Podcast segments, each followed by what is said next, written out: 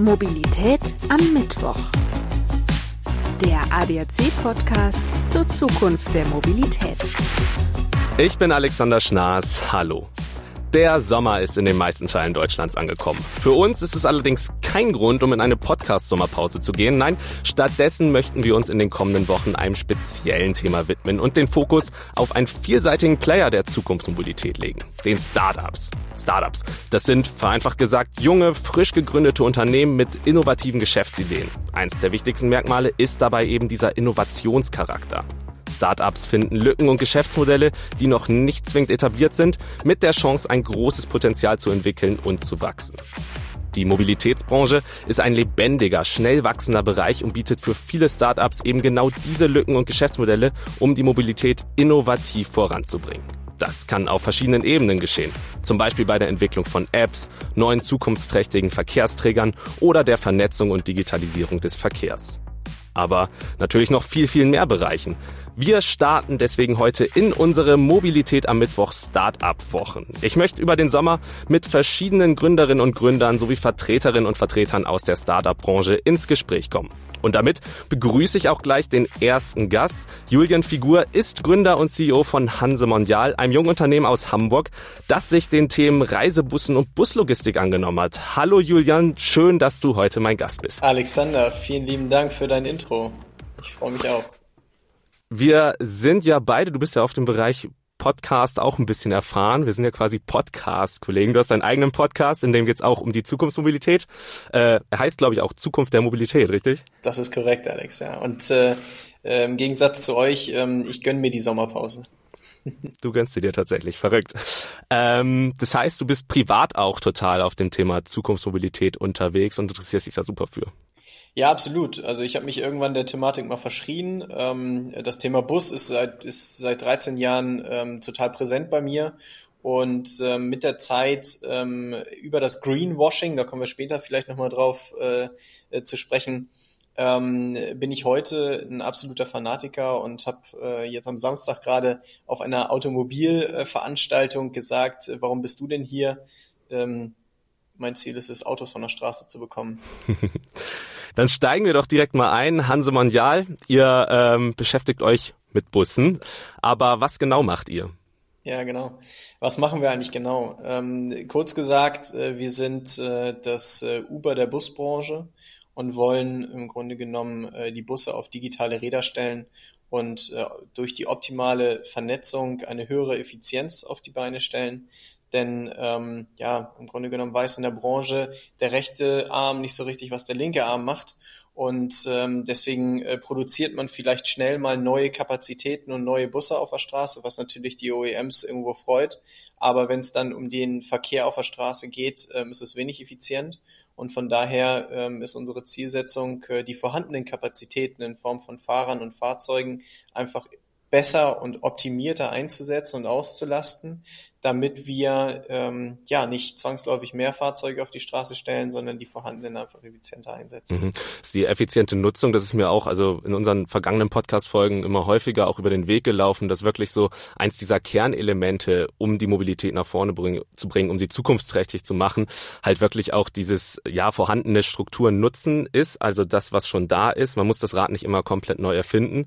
So ähnlich macht ihr es auch. Ich meine, Busse ist relativ altes Reisemittel, würde ich mal sagen, ähm, zumindest seitdem es äh, motorisierte Fahrzeuge gibt. Was macht euch denn dann besonders? Es gibt ja viele verschiedene Busunternehmen. Was mh, hebt euch da hervor? Worin unterscheidet ihr euch zu anderen? Ja, also äh, das klassische Busunternehmen, das soll sich darum kümmern, dass die Fahrgäste zufrieden sind, dass die Busse optimal äh, gepflegt sind, ähm, sie in der Lage sind, sich äh, der neuen äh, Technologie zu verschreiben, etc. pp. Und wir haben uns im Grunde genommen ähm, auf die Fahne geschrieben, dass wir uns darum kümmern, halt äh, diese digitalen Anforderungen an eine Dienstleistung äh, umzusetzen. Und ähm, die Branche, die ist halt lange noch nicht so digitalisiert. Ich beschreibe das immer mit der Hotellerie, die vor 10, 12 Jahren auch noch gesagt hat, Booking.com und HRS brauchen wir nicht. Ähm, heute gibt es kein Hotel mehr, welches nicht über diese Plattform irgendwie buchbar ist. Und ähm, genauso sehe ich ähm, unseren Part in der Mobilitätsbranche, in der Busbranche halt auch, weil ähm, ja, ich glaube, da wird in Zukunft ähm, nicht nur der Bedarf höher, sondern auch das Bewusstsein für eine andere Mobilität größer. Und äh, da wollen wir einfach äh, die gesamte Branche für vorbereiten und äh, wollen halt nicht, dass der Bus abgehängt wird in dem Thema Mobilität, sondern dass die Branche, also die Mobilitätsbranche und die Gesellschaft einfach versteht, dass der Bus heute das nachhaltigste motorisierte Verkehrsmittel der Welt ist. Und ähm, Wieso, weshalb, warum das so ist, äh, können wir gerne im Laufe des Podcasts nochmal darauf eingehen, aber das ist halt vielen Leuten nicht bewusst. Und ähm, von daher äh, meine ich das gar nicht so spielerisch, sondern wirklich plastisch. Äh, lass uns doch bitte mehr Bus fahren und so viele PKWs wie möglich von der Straße holen ohne dabei die Individualität ähm, ja, zu verlieren. Mhm. Ja, tatsächlich denkt man da nicht wirklich dran. Also ich meine, man kennt die, die, die Linienbusse, die ganz klassischen, die durch die Stadt fahren. Wenn man da mal dran vorbeiläuft, ich meine, da hast du den Auspuffqualm quasi direkt im Gesicht. Das ist natürlich nicht das, das Erste, woran man denkt, dass es dann auch wirklich ja, nachhaltig ist. Ähm, was mich noch interessieren würde, wie kamst du zum Bus? Weil Bus, wenn man jetzt so denkt, so Startup, Innovation, Bus ist erstmal nicht so sexy, um es jetzt mal ganz plump zu sagen. Ähm, wie bist du auf dieses ganze Thema gekommen? Ähm, ich habe eigentlich so diesen klassischen äh, Konzern-Karriereweg einschlagen wollen nach dem Abi. Ähm, bin dafür ähm, in, in, Deutschland unterwegs gewesen, habe mich äh, bei dem einen oder anderen äh, Konzern beworben, ähm, habe das ein oder andere Praktikum gemacht, etc. pp. Und ähm, ja, im Grunde genommen bin ich dann zurück nach Hamburg gekommen. Und äh, äh, mir hat mein dann damaliger Chef gesagt, naja, das Studium kann ich dir auch bezahlen. So, und äh, so kam das eine zum anderen und dann habe ich ähm, angefangen zu studieren und äh, sehr schnell viel Ver Verantwortung getragen, ähm, ein grandioses Team geführt und äh, äh, ich, ja, als ich irgendwann gesagt habe, so, jetzt gehe ich mal den nächsten Step, ähm, ja, konnte ich nicht vom Bus lassen und äh, bin dabei geblieben. Ähm, das Thema fasziniert mich, weil es halt unglaublich abwechslungsreich ist. Ich mag diese, diesen Schlag Mensch, äh, Busunternehmer.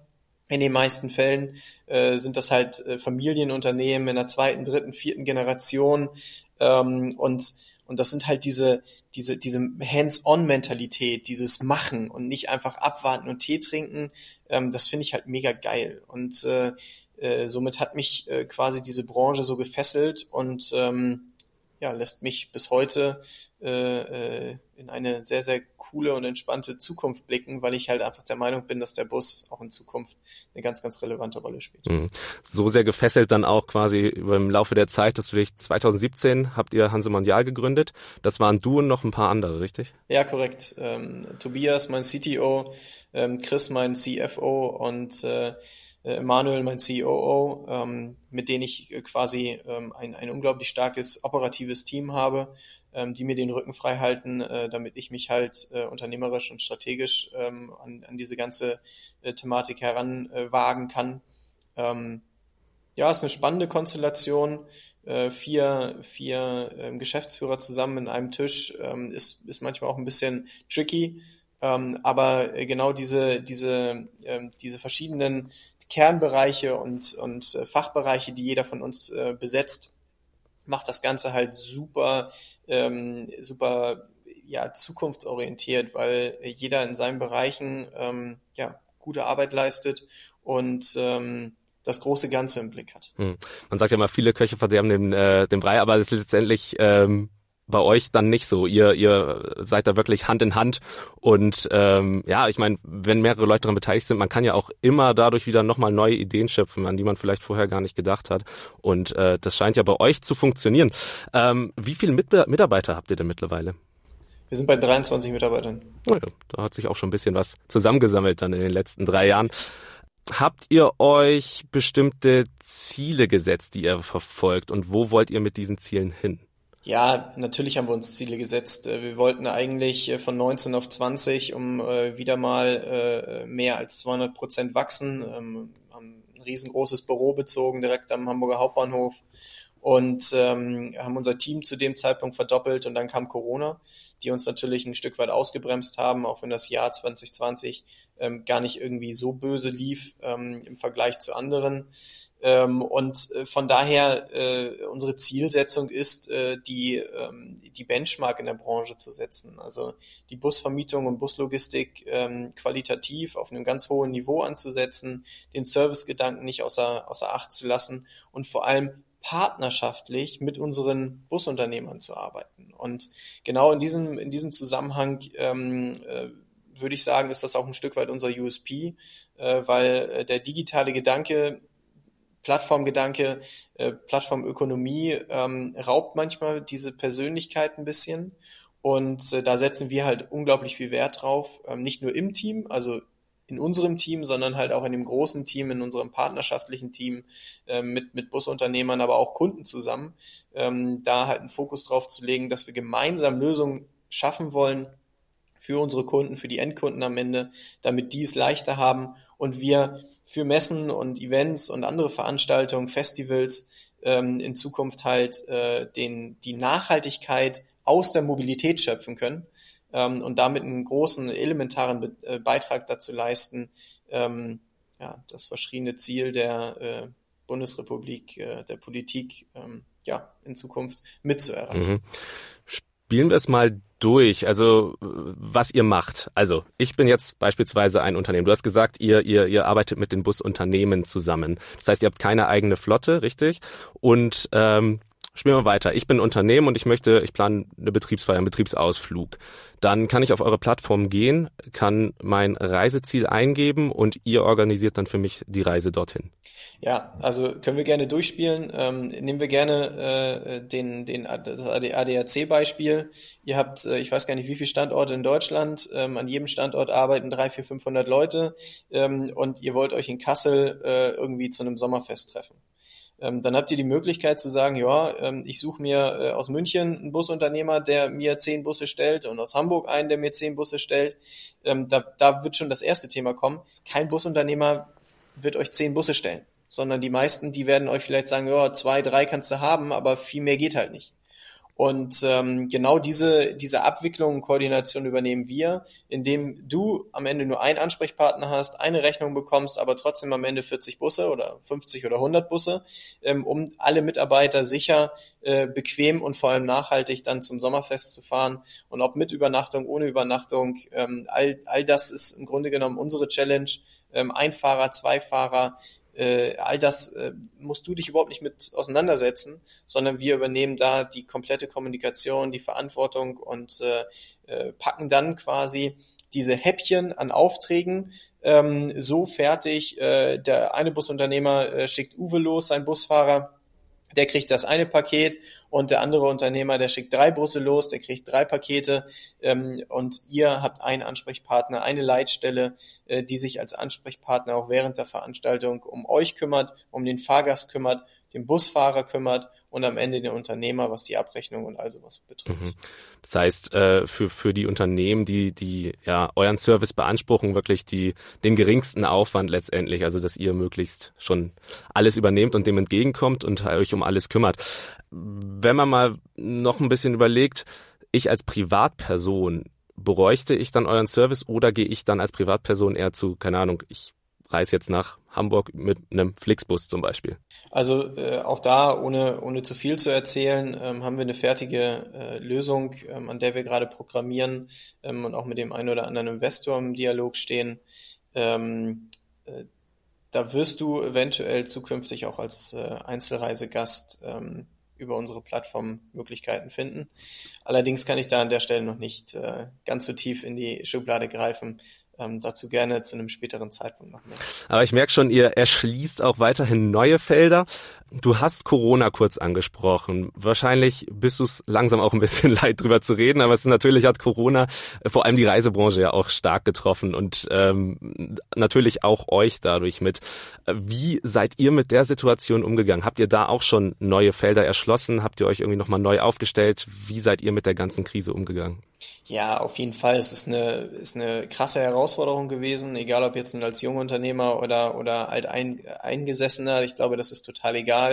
Ähm, das ist, das ist eine riesengroße Herausforderung gewesen. Und äh, wir hatten das Glück, dass wir ähm, schon komplett digital unterwegs waren, ähm, von der Infrastruktur im Unternehmen. Ähm, hier war kein stationärer Computer, der durch die Gegend geschleppt werden musste, um in irgendeinem Homeoffice zu arbeiten oder so. Ähm, diese, diese Herausforderung hatten wir nicht. Äh, wir sind äh, eine Woche vor dem Lockdown ins Homeoffice gegangen ähm, und haben von dort aus mobil gearbeitet. Äh, jeder Mitarbeiter, ja, der ein oder andere hatte vielleicht ein bisschen Probleme mit WLAN oder so, also ein paar Kinderkrankheiten. Die Klassiker. Aber, ja, ja, genau. Ähm, das, aber das war es auch. Ähm, von daher war, waren die Herausforderungen, die wir dahingehend hatten, gar nicht so schlimm und so dramatisch. Und äh, zu deiner Frage, ob wir ähm, äh, ja Themenbereiche erschlossen haben. Wir haben natürlich ähm, ganz, ganz viel an uns gearbeitet, an der Kommunikation gearbeitet, die Verantwortlichkeiten nochmal neu äh, straff gezogen bei uns im Unternehmen ähm, und haben eigentlich ein grandioses Team entwickelt in dieser Zeit und waren so ein bisschen unterfordert, weil wir gerne natürlich diese neuen Prozesse mal ähm, einem Stresstest unterzogen hätten. Und äh, das, das ist halt jetzt erst so die letzten vier bis sechs Wochen der Fall, ähm, dass unser Team ähm, auch mal nach Hause geht, ohne die Arbeit komplett geschafft zu haben, quasi. Und ähm, ja, da ist unter anderem äh, unsere, unsere beständige Kommunikation ins Netzwerk, äh, unseren Kunden gegenüber, ähm, Social Media ist ein ganz gravierender Punkt, äh, ein äh, äh, Relaunch unserer Homepage und ähm, alle Dinge, die, die du so tun kannst, ähm, auch wenn vielleicht gerade nicht ganz so viel läuft, ähm, das haben wir gemacht. Und aus dem Grund äh, kann man sagen, dass einfach diese Pandemie äh, zwar eine Lupe rausgeholt hat und gesagt hat, was alles nicht so gut läuft, aber wenn du in der Lage warst, das halt anzupacken und zu verändern und zu einem Besseren zu führen, ähm, dann äh, glaube ich, dass, dass du diese Zeit gut nutzen konntest. Und das, da zähle ich uns zu, definitiv. Und ähm, ja, ich kann, kann sagen, dass wir für den einen oder anderen ähm, Geschäftsbereich und äh, Kundenstamm ähm, sicherlich auch äh, exorbitante äh, Zuwächse äh, verzeichnen konnten und ähm, da äh, 300, 400 Prozent, äh, irgendwas zwischen 300, 300 und 400 Prozent Wachstum ähm, in einem Bereich äh, verzeichnet haben, ähm, was vielleicht ohne die Pandemie nicht gelaufen wäre, weil wir uns im Tagesgeschäft verloren hätten und äh, wir dadurch mehr Fok oder Fokus verloren haben oder hätten, den wir jetzt aber aufgenommen haben und äh, in der Lage waren, ähm, da einfach äh, unseren Augenmerk drauf zu legen. Und ähm, das, das ist erfreulich auf jeden Fall. Mhm, klar. Ich meine, äh, liest man ja auch oft immer so Corona oder die Pandemie als Chance. Also ich meine, bei allen schlechten Sachen, die die Pandemie letztendlich hatte, haben sich natürlich auch viele Dinge aufgezeigt, die sich verbessern lassen und wo man wirklich ja weiter vorangehen kann, wo es wirklich eine Chance bietet. Ähm, abseits von Corona, was waren so sonst die größten Challenges, die ihr bislang hattet? Äh, da muss ich drüber nachdenken. Also natürlich äh, machst du dir als junges Unternehmen, denkst du Auftrag, Auftrag, Auftrag, Auftrag, Auftrag ähm, und, und bist am, am Arbeiten und tun und machen und plötzlich merkst du, oh, Aufträge, Aufträge, Aufträge bedeutet ja nicht immer nur, du hast auch mehr Geld auf dem Konto. Hm. Also dieser, dieser, dieser Punkt, ähm, der, äh, der uns 2019 äh, erreicht hat, ähm, äh, als wir gemerkt haben, dass äh, nur Wachstum alleine funktioniert nicht, sondern äh, du musst dir irgendwann an einem Punkt auch Gedanken über Liquidität machen. Der hat uns so die ein oder andere schlaflose Nacht gekostet, äh, weil wir, weil wir dann mal bei der Bank anklopfen mussten, die eigentlich Geld schon parat hatten für uns, aber wir äh, einen Kredit, den wir äh, beantragt haben, nicht gezogen haben. Hm. Ähm, und äh, da einfach von beiden Seiten, also Banker und, und auch unsere Wenigkeit, äh, da einfach gepennt haben und ähm, äh, das, das hat dann noch mal so ein bisschen äh, Zeit in Anspruch genommen, sage ich mal in dem Sinne. Und äh, wenn du so, ein, so, ein, so eine Erfahrung noch nie gemacht hast, dann bringst du halt Wachstum und Liquidität in erster Linie gar nicht zusammen.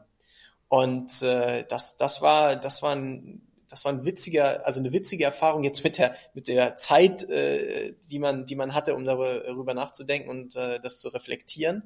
Aber das war echt eine Herausforderung, wo wir gedacht haben, hey krass, aber auch, aber auch solche Herausforderungen, das ist ja eigentlich auch ganz, also in dem Moment wahrscheinlich sehr, sehr stressig und wie du gesagt hast, schlaflose Nächte.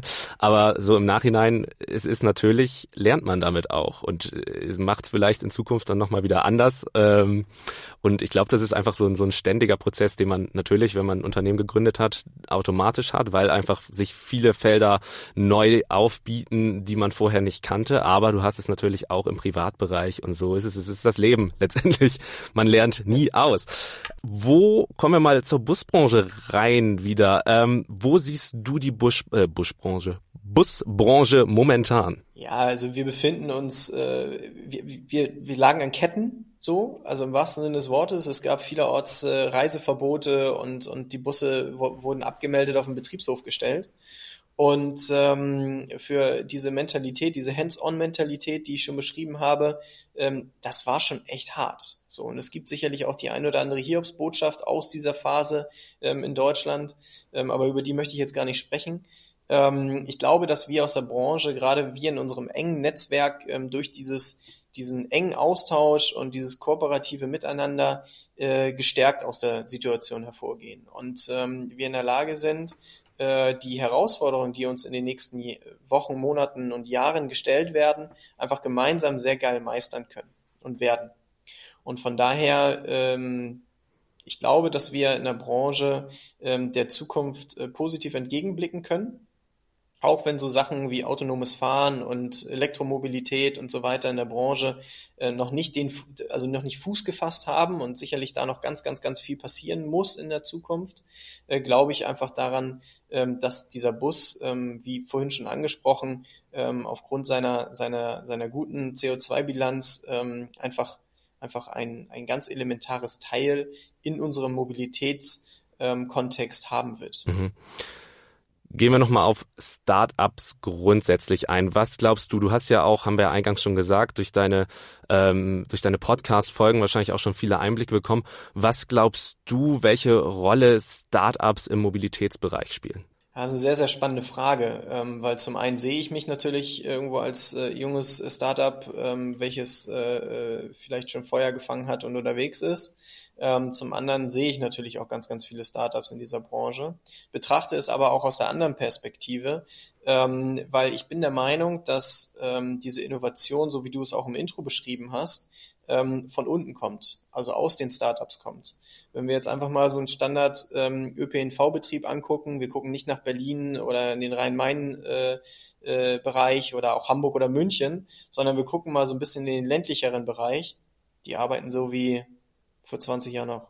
Hm. Und ähm, die, bei denen ist die, die moderne Mobilität ähm, vernetzt und digital noch nicht angekommen.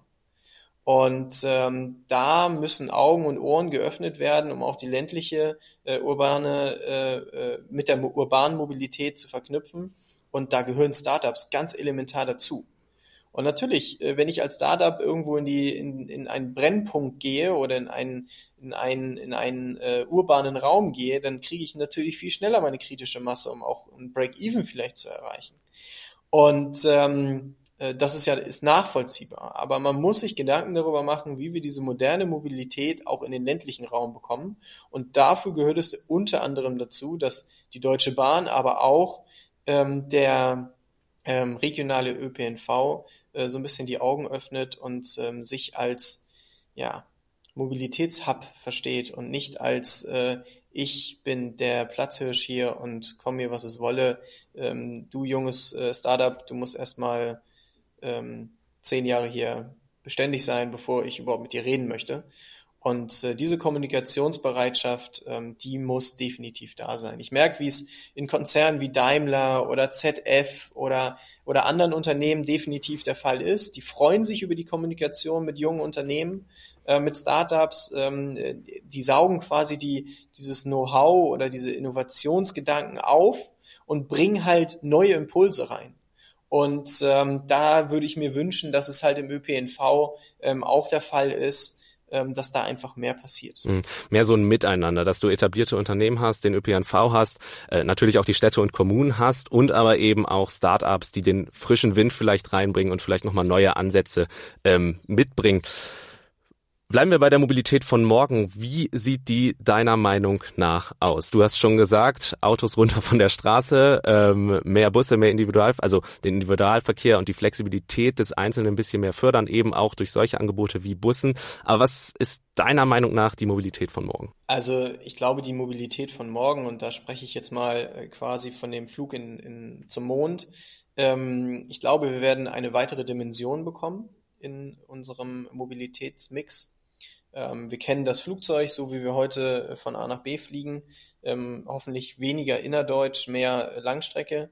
ähm, wir kennen das Auto, wir kennen das Wasser. Und ich bin davon überzeugt, dass wir mit dem Hyperloop, ähm, ohne da jetzt weiter darauf einzugehen, ähm, eine weitere Dimension bekommen und dass wir mit der, mit dieser Zwischenebene eines Flugtaxis eine weitere Ebene bekommen. Vielleicht aber auch ähm, so Schwebebahnen ähm, ein, eine Renaissance erleben und äh, wir äh, einfach diese Zwischenebene nutzen, um ja nicht weitere Bodenflächen zu asphaltieren oder mit Schienen zu versehen, sondern ähm, diesen, diesen Luftraum quasi besser nutzen. Dann gehe ich davon aus, dass wir autonom unterwegs sein werden. Ich bin, äh, ja klar fahre ich auch Auto, aber ich bin heilfroh darüber, äh, wenn ich nicht selbst fahren muss und äh, bin Verfechter von Mitfahrgelegenheiten und, und all äh, sowas in die Richtung. Ähm, da, wo es geht, da, wo es praktisch ist. Äh, aber ich glaube, dass das autonome Fahren dahingehend ähm, ähm, ja, die Mobilität der Zukunft mitgestalten wird. Hm.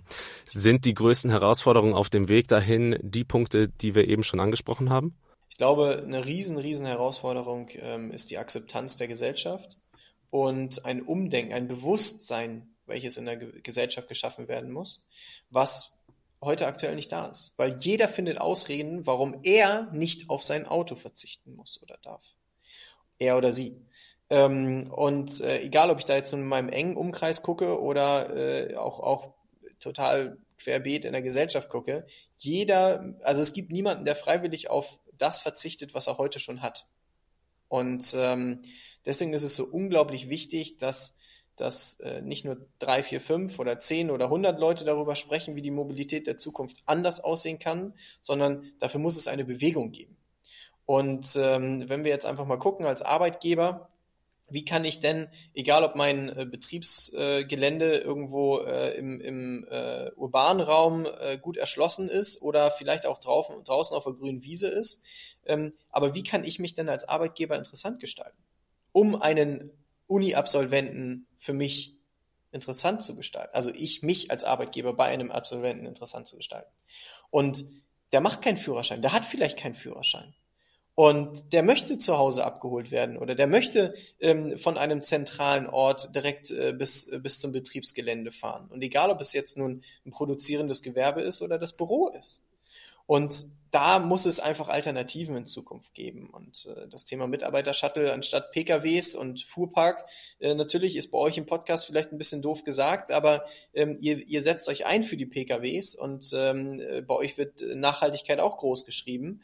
Ähm, aber ich glaube, dass dieses Bündeln und Poolen von Mitarbeitern ähm, für einen Arbeitgeber, um seinen CO2-Abdruck in Zukunft entsprechend im Auge zu haben, ultimativ wichtig sein wird. Heißt, ich fasse nochmal zusammen, wir haben insgesamt viele verschiedene große Player im Bereich der Zukunftsmobilität. Wir haben zum einen natürlich etablierte Unternehmen. Wir haben ähm, Startups wie, wie euch, wie Hanse Mondial, die nochmal neue Lücken finden in diesem Bereich. Wir haben ähm, Städte und Kommunen, die natürlich auch vorhanden sind und die Infrastruktur haben. Und letztendlich, das haben wir gerade gesagt, haben wir aber auch noch die Gesellschaft. Und da muss es letztendlich ankommen bei der Gesellschaft, weil diejenigen, die es letztendlich nutzen, sind wir, sind du, sind ich. Und das ist es letztendlich, worauf es hinauskommt. Ich glaube, so kann man das so ein bisschen zusammenfassen, dass wir diese vier wirklich großen, das ist jetzt natürlich sehr vereinfacht gesagt, großen Player aber haben, ähm, die natürlich in einem Miteinander dann die Zukunft der Mobilität ähm, gestalten. Julian, vielen Dank damit sind wir fast am Ende, fast in dem Sinne, weil ich nämlich noch fünf persönliche Fragen für dich vorbereitet habe, die ich dir jetzt gerne stellen möchte. Du kennst es vielleicht, falls du schon die ein oder andere Folge von uns gehört hast. Äh, das sind fünf Fragen, die auf deine persönliche Mobilität abzielen und die würde ich dir jetzt gerne stellen. Spannend. Die erste hast du sogar eigentlich beantwortet. Würdest du dich in ein autonomes Auto setzen? Safe, auf jeden Fall. Rausgucken, die Fahrt genießen, nicht selber fahren. Ähm, was war dein prägendstes Mobilitätserlebnis? Ja, die Frage ist sehr, sehr spannend. Ähm, ja, ich glaube, das ist so ein Mix aus, aus ähm, vielen Dingen. Also egal, ob du jetzt nun in, in Jean de Gaulle in Paris auf dem sechs Stunden auf dem Rollfeld stellst, stehst und äh, bewaffnet mit Spürhunden abgetastet wirst, ähm, oder du äh, in, in in, äh, auf einem großen Messegelände äh, 120, 130 Busse hast, um äh, Menschen durch die Stadt zu shutteln. Ähm, ja, das sind, das sind Erlebnisse, die ich dahingehend glaube ich, zusammenfassen würde. Mhm. Sollten Städte autofrei werden? Ja, das ist eine spannende Frage. Also äh, natürlich, ich bin auch ein Freund von ähm, von lebenswerten äh, Innenstädten und ähm, egal, ob wir jetzt nur nach Hamburg gucken, wo der Jungfernstieg äh, autofrei gemacht wurde, oder ob wir in, in Regionen wie München oder äh, wo war ich denn jetzt zuletzt in Wien ähm, gucke, äh, da, da gibt's ganz, ganz, ganz viele tolle Konzepte. Kopenhagen ist da auch nicht zu vergessen, Amsterdam, ähm, die äh, uns da sogar in Deutschland ein bisschen was vormachen. Also ich würde nicht sagen konsequent, komplett autofrei, aber ähm, lass uns doch ein bisschen von der Natur, von der Innenstadt auch den Bürgern zurückgeben und das ohne Auto. Mhm. Glaubst du, dass wir Flugtaxis noch erleben werden? Auch die Frage habe ich ja schon beantwortet. Das ist eine, eine der fünf Dimensionen, die ich in Zukunft sehe. Und äh, so den ein oder anderen Science-Fiction-Film, äh, den man vielleicht vor einem geschlossenen Auge sieht, äh, der, ähm, ja, ich glaube, das Flugtaxi wird, wird ein Teil unserer, unserer Mobilität der Zukunft werden. Und die letzte Frage, was ist die meistgenutzte Mobilitäts-App auf deinem Smartphone? Ja, das ist definitiv die HVV-App. Ich glaube, du bist der erste Gast von uns gewesen, der schon fast im Vorhinein alle dieser fünf Fragen im Laufe des Gesprächs beantwortet hatte. Nichtsdestotrotz, äh, vielen, vielen Dank auch nochmal dafür und grundsätzlich vielen Dank für deine Zeit und das tolle und interessante Gespräch. Ja, vielen lieben Dank, Alexander. Einen Punkt würde ich gerne noch äh, aufschlüsseln. Gerne. Ich habe äh, anfangs gesagt, äh, dass der Bus das nachhaltigste Beförderungsmittel ist. Dazu vielleicht nochmal zwei, drei Worte. Ähm, wir sprechen von einem gut ausgelasteten Reisebus. Also der hat irgendwo 40, 45, 50 Fahrgäste drinne. Nimmt der äh, 30, 40, vielleicht sogar 50 PKWs von der Straße und spart damit 80 Prozent CO2 ein. Das schafft kein anderes motorisiertes Fortbewegungsmittel.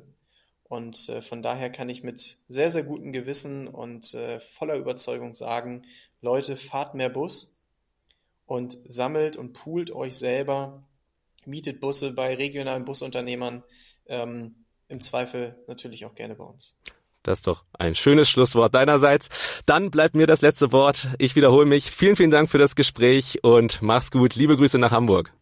Schönen Sommer. Bis dann. Bleibt gesund. Das war die erste Folge unserer Mobilität am Mittwoch Startup Wochen. Wir wollen über den Sommer hinweg mit Gründerinnen und Gründern und Vertreterinnen und Vertretern aus der Startup Branche sprechen. Mobilität am Mittwoch gibt es alle zwei Wochen immer überall frisch, wo es Podcasts gibt. Ich würde mich freuen, wenn wir uns in zwei Wochen an dieser Stelle dann auch wieder hören. Ich bin Alexander Schnaas. Bis dahin, ciao.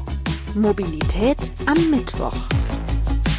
Der ADAC Podcast zur Zukunft der Mobilität.